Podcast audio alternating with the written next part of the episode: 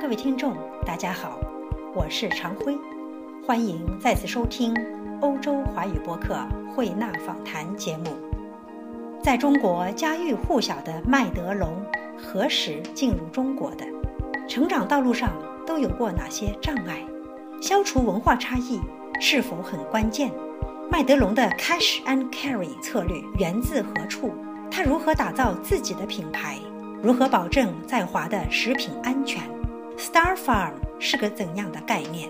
麦德龙的商品都产自何地？公司在华的土地使用权情况如何？与政府部门打交道有否障碍？麦德龙往中国内地扩展时会重视哪些问题？请听欧洲华语播客慧纳访谈栏目与麦德龙 Cash and Carry 财务总监罗伯特·雅可伯博士进行的访谈。Good morning, Mr. Jakob. Good morning. Welcome to our podcast. Thank it's you. so nice to have you for our eager listeners who want to know more about a Metro success story in China. But what is Metro? Is Metro, as we understand it in China, only a supermarket chain or it involves other business? Would you like to introduce your Yes. business to us Yes. first? Thank you. Thank you to give me the opportunity. Um, yeah, we are in China with uh, with our cash and carry concept, where we focus on customers. Uh, not on the end consumer, we focus on uh, business customers. So it is a business to business concept where we focus on hotels, on restaurants, uh, on small traders, also called mom and pop shops, and uh, lawyers or, or service companies.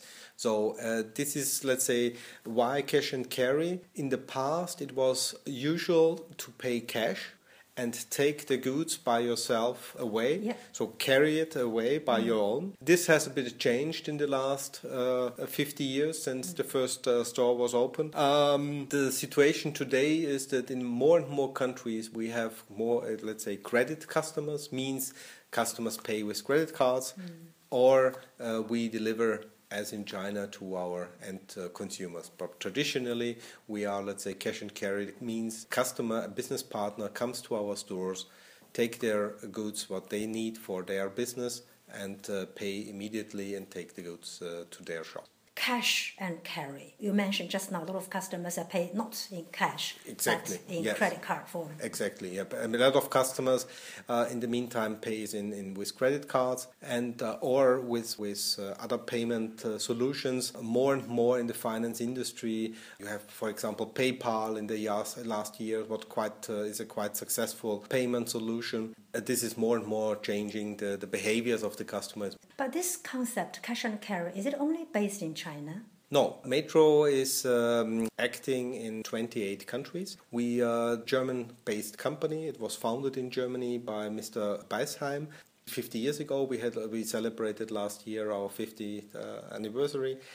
After uh, Germany, uh, Metro expanded to uh, Austria, and therefore Austria is uh, one of the holding countries uh, with a lot of experience in expansion. Uh, uh, might be this in the Austrian DNA, uh, um, competence in, in our DNA, intercultural competence to be open for, for other uh, nations uh, uh, and, and respect them. And therefore, uh, it was also the decision to, to support, let's say, the expansion here from, from uh, Austria and now already since 20 years. Metro Group, except it's a supermarket chain business, uh, is it also in other businesses? Yeah, beside the cash and carry, we are also in the in the retail, um, but with a strong focus in Europe. Uh, we have uh, a warehouse concept, very successful in, in, in Germany. They're called uh, the Kaufhof Group. Uh, we have uh, Real, these are um, supermarkets, and we have um, in electronic consumer goods, it's also called Media Markt. Uh, MediaMarkt is in Europe the, the biggest uh, chain in, in this in this field. So these are the four main pillars of a Metro Group. It is in the end a retail and wholesale group. I see. Metro Group. I remember you once mentioned that uh, it took Metro 10 years to build up the business in China. When did Metro first enter China, and what was back then the biggest obstacle to build up the business there? I would say that uh, we, we started our business in 19, uh, 1995 in China, and the main challenge was uh, to do our homework. Your homework culturally or In both. economically? But, uh, economically might be with a European view, and Europe has, in time, in kind of uh, size of the of the countries, uh, Europe is, uh, is smaller. So uh, if we would open in a country like Portugal 10, 15 stores, then the distance might be to cover the whole country uh, 300, 400 kilometers. This I understand on the with, with homework might be in the beginning we, we started also that we have okay we have one store in Shanghai and one in the north and one in the in the west part of the the country. So and looking back in there from the beginning, it might be the wrong strategy. Uh, with a clearer focus on, on Shanghai would be uh, might be easier than at the beginning.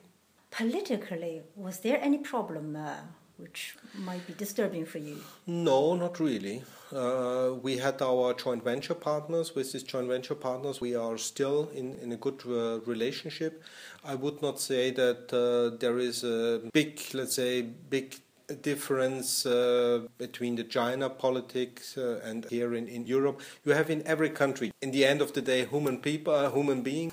The politicians uh, are also human being, and, and very often, let's say, it is uh, people's business to come to a solution. And uh, what we really like in China is that Chinese people have a business understanding and are from the history. They know what trading means and what retail means, and so it is a good country for Metro. I have the feeling you are entering this culture too. So actually, strictly speaking, in China, this business is not uh, 100% business to business because I think in China we say we do business uh, with people, not Yeah. business, right? Yeah. So intercultural management, you are doing a very good job, I guess, right? To ensure the success of metro in China. Uh, but still, the rules and regulations uh, for foreign companies in China mm, might be uh, quite uh, complicated or even certain points strange to you. Um, say, for example, I think once you mentioned land use rights. Is it an issue in China? Um, it was definitely a difficulty at the beginning to understand the, the process. We have also in, in Europe land use rights coming from the British Commonwealth. We know this in many other countries that this uh, is a very used um, way to how to generate to land. Normally, Metro buys the land or we lease the store, but when we when we uh, buy the land, yeah, we buy it and not just the, the land use right. So this was at the beginning definitely um, topic to understand how this with the regulations of the land use rights uh, runs. And but it is as in many countries around the world, you have to adapt uh, your strategy if, if the system or the politicians uh, see things differently. In the end of the day, as an investor, you are welcome, but you are a guest in this country, and uh, you you have to respect also the rules, uh, the existing rules there. May I ask you concretely, say, talking about land use rights, exactly how can you use the land in China? You have how, uh, long, for example? For example, for 40 years, it is that you uh, you pay a different amount and or an agreed amount, and then you can use the land uh, for 40 years. And then there is a kind 40 years. 40 years is a tenderer, where again the city has then the option to uh, or you can apply for this land use rights uh, a second Again, time. or the city might just take it back, right? Yeah, this this will be the, the, the challenge. I would say now we are 20 years in China, and I would assume in 20 years we will have uh, some discussions. Mm. Yeah, on, the- we on have still topic, some yeah. room, right? 20 Yeah, years yeah, to go. Great. Um, Metro, cash and carry. How did this name, cash and carry, first come into being? Why did you um, use this name actually at the very beginning? Um, the founder uh, in the 60s, um many Europeans, entrepreneurs, sent their children to America. And uh, the Metro cash and carry concept was not the brilliant idea of the founder of Metro. This uh, cash and carry concept exists already in America. So, if you want, it was copy paste from America to, to Europe. Uh, yeah, also Metro does not stand for any, I don't know, uh, letters from the founder. You can uh, see this in Europe quite, if you compare all the, the, the big, beside uh, of Carrefour in, in France, Yeah. you have very short names of the retailers. So only uh, you have this in Germany, in, in Austria, in, in Great Britain, in Belgium, in, in Netherlands. The names of the retail and wholesale companies are always very short. This was the bigger focus than to have, let's say, some. Uh, you need a, a, good brand, but it must be short that the customers remember it. it Yeah. mm, quickly. Yeah.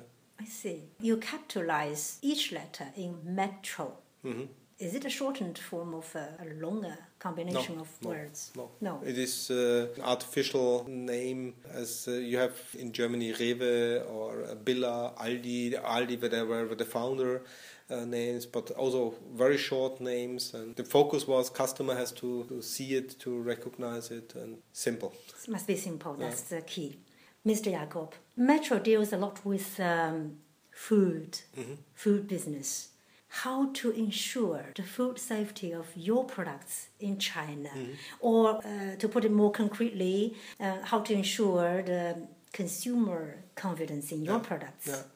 This is um, for us the one of the most important points, and I think also the success for uh, for Metro in China. We found um, many years ago that there is a change in customer behavior in China, and we invested a lot in, in our own standards, quality standards. We created uh, our own company, uh, this so-called Star Farm. It's the Star Farm brand, where a customer gets, let's say, the confirmation from Metro that uh, the brands, uh, what we sell under this product, are uh, quality proofed. Uh, we have high standards for the supplier. We train the supplier and um, this is what we we believe is a main part of our, our success in China that customers can rely on us that our products are okay. Star Farms. Mm-hmm.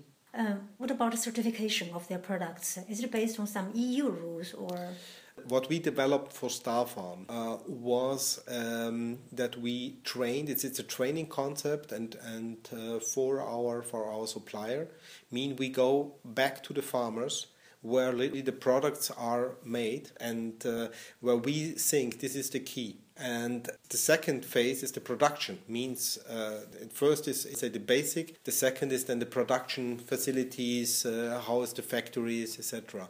We only accept, let's say, in Metro, then the product what we sell if they follow these standards, uh, what we uh, ask for, or where we uh, insist on that, that our products, what we sell, follow these uh, rules. Otherwise, we would even uh, stop the cooperation with a supplier because, in the end of the day, it is our business risk then if we are involved in any food scandal. And food scandal is nothing what is specific for China.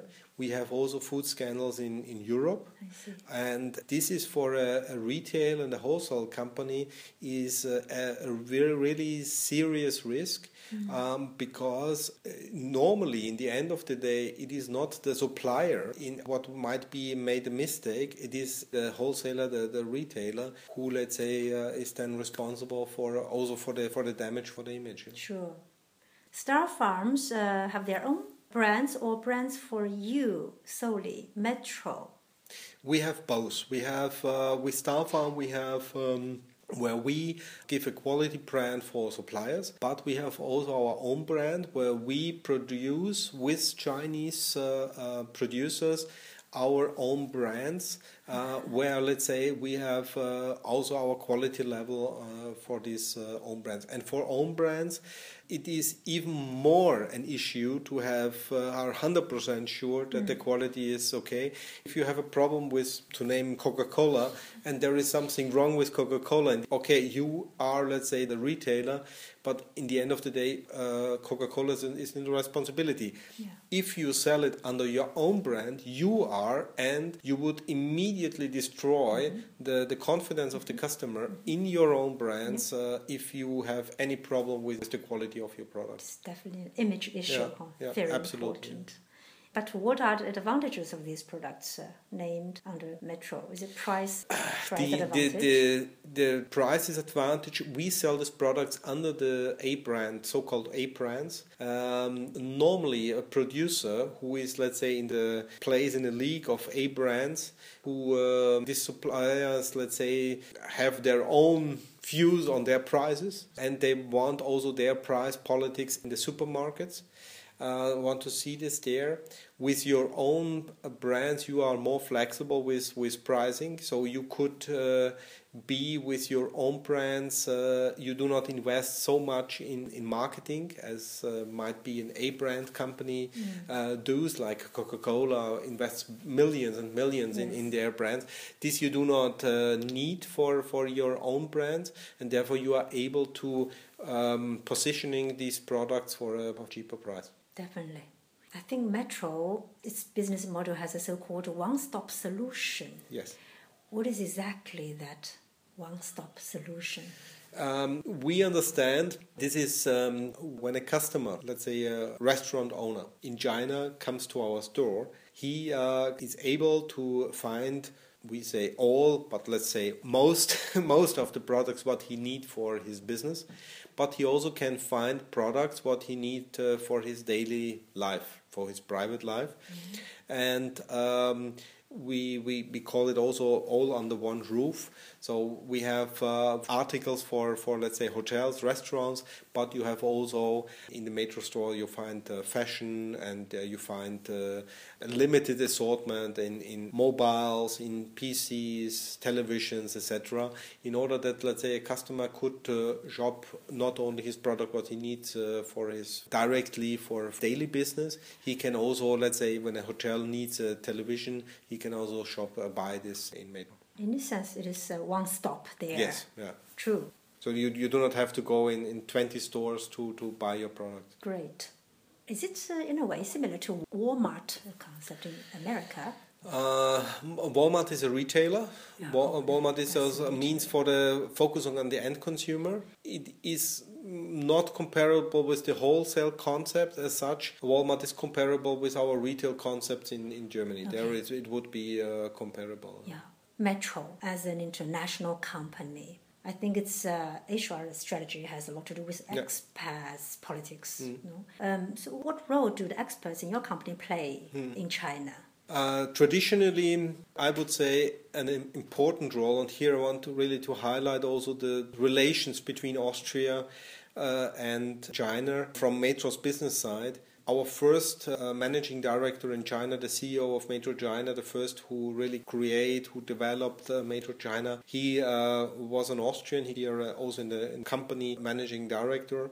He did a, an excellent job. In the last years, many Europeans also uh, went to China, but this is not uh, you. You cannot understand it that we bring standards and or the Metro understanding for standards we bring to let's say to, to countries. Uh, um, also for all other countries that we have international colleagues who knows also other countries how does it work in other countries and with this know-how they, they goes to the countries but it is not uh, only it goes in one direction it's in both directions so what they learn is let's say also to learn the chinese market also uh, regarding sourcing uh, a lot of products are bought in or are purchased in, in, in china mm-hmm. so uh, the people it's a win-win situation for both sides for the experts for metro as an employer that uh, that international know-how from from colleagues uh, goes to other countries, but it is also for Metro and also for the employee a win-win situation because he learns about the market. Uh, yeah, China is one of the future markets of this planet, so it is uh, mm-hmm. for all uh, colleagues. They are have the opportunity to go for three, four, six years to China, they are really uh, so they're happy, happy to be happy stationed to, there, yeah, huh? Yeah. They don't have much uh, problem with the Chinese colleagues anymore. I mean, culturally speaking. No, I think it, it, this was at the beginning. It was uh, might be also in in these times. This topic intercultural competency was not so be so important for, or at least in the, from the management uh, view, it was uh, not let's say the key focus. In the meantime, I see this is one of the core elements of a success story uh, if you understand the different culture and behavior. And in the meantime, we have even seminars for our managers when they come from Germany to Austria. Even both nations uh, speak the same language, and more or less for from a might be from a Chinese perspective or from an American perspective, this is one small country, but in the end of the day, it is a small country and a bigger country. And I noticed that yeah. the difference between Austria and Germany. Once I ran into a book and it was describing the difference between Austria and Germany, and I saw through that book the difference between China and Austria. Mm. I mean, the different mentality uh, for the author of this book between these two countries, I mean, mm. Austria and Germany, for me, is exactly like the difference between China and Austria. Mm. Isn't that interesting? But at the same time, I realized there are a lot of common points between yeah. us, actually, yeah. between Austria and China, right? Yeah. Uh, we share a lot of uh, common mentality. so it might be a good point for you to do business in China, no? Metro is definitely opening more to Chinese market. Mm. Uh, it is now still based uh, on the East Coast. Mm-hmm right? And is it thinking of expanding toward yes. the west part of China? Yeah, at the moment is uh, it is planned to further uh, expand in China, and this uh, uh we call it in the company um, uh, focus countries. China is one of our focus countries. Besides China, we have uh, focus countries like uh, Russia or uh, Turkey and India, for example. But we are really happy to, to be in, in, in China, and I think that uh, currently there is uh, for the for the next years a strong expansion plan for, for China. Mm. when you do the expansion, is it again very important to keep the good government relations? Absolutely right Absolutely. with Chinese government. Yeah. This is not special. sorry to interrupt you. Not special for China. This is, I think, in all countries around the world the, the topic. Uh, if you want to expand, and this is also in Europe the same story. Um, you need uh, a, a, good um, uh, relation with the authorities because otherwise you can stop your expansion.